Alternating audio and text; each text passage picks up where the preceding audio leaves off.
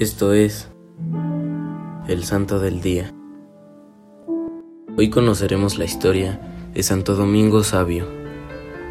Nació en Riva de Chieri, Italia, en la humilde casa de los esposos Carlos y Brígida, el 2 de abril de 1842. Su familia era profundamente cristiana y pobre.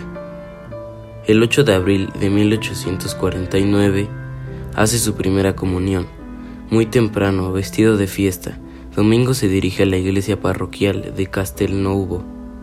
Es el primero en entrar al templo y el último en salir. Aquel día fue siempre memorable para él.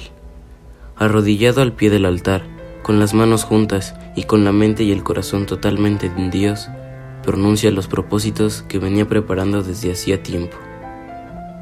1. Me confesaré muy a menudo y recibiré la Sagrada Comunión siempre que el confesor me lo permita. 2. Quiero santificar los días de fiesta. 3. Mis amigos serán Jesús y María. 4. Antes morir que pecar. Estos recuerdos fueron la norma de todos sus actos hasta el fin de su vida. El 2 de octubre de 1854 conoce a don Bosco, este santo sacerdote lo guiará por el camino de la santidad juvenil.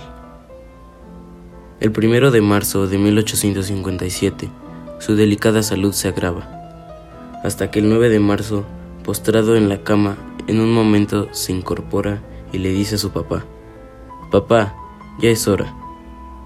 Luego parece adormecerse. Él tenía 15 años cuando falleció.